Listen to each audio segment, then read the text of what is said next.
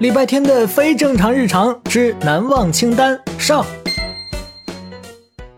在大多数情况下，礼拜天都是一个脾气很好的人，不轻易跟人吵架，更不会跟人发生冲突，更别提当对方是智力体力全面碾压自己的李小七的时候了。兄弟俩发生分歧时，通常都是以礼拜天乖乖认怂结束。可是这一次，礼拜天站起来了，他居然敢对李小七摔门了。我真没想到你竟然是这种人！哎，我的天哪，是他太飘，还是当李小七拿不动刀啊？不行，我得赶紧去劝劝他，放我进去。为这个家操碎了心的胖大星，一边挠礼拜天紧闭的房门，一边时不时回头看看李小七越发阴沉的脸色，生怕他转身去厨房拿菜刀。谢天谢地，在李小七握紧拳头正要走过来的时候，房门打开了。礼拜天直视李小七，深吸一口气，然后朝他走过去。胖大星欣慰极了。对对对，就这样，去道个歉。你的尊严一文不值，别想不开跟他闹，好好活着不行吗？对对对，稍息，立正。接下来弯腰鞠躬，就说：“刚才吵架我没发挥好，现在我们重新吵。”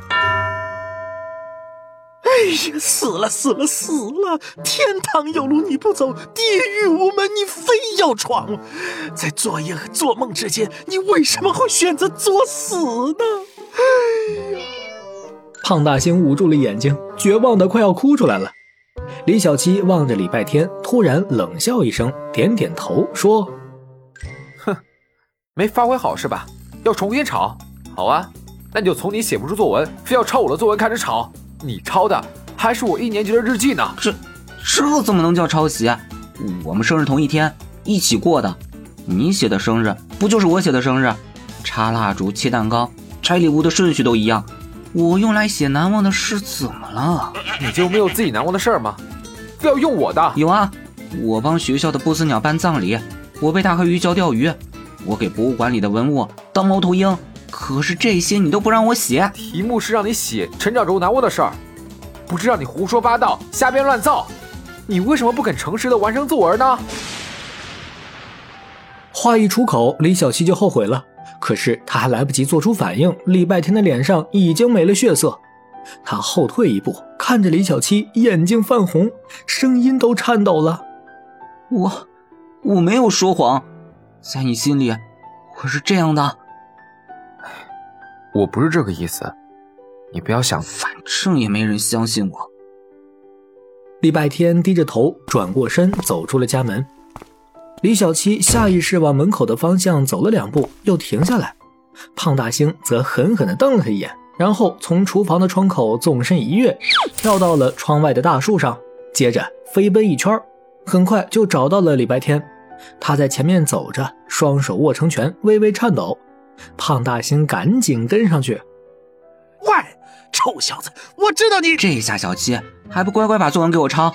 没想到吧，哥哥是演技派。胖大星望着礼拜天，叉腰大笑，然后把自己笑到呛到的背影，突然觉得刚才心疼他的自己像个傻子。他现在好像更心疼李小七了。想着想着，胖大星扭头就回家了，而礼拜天则高高兴兴地往街心公园走去。他去干嘛了呢？片尾彩蛋，我是李小渣。礼拜天的非正常日常的正常打开方式，真是太不按套路出牌了。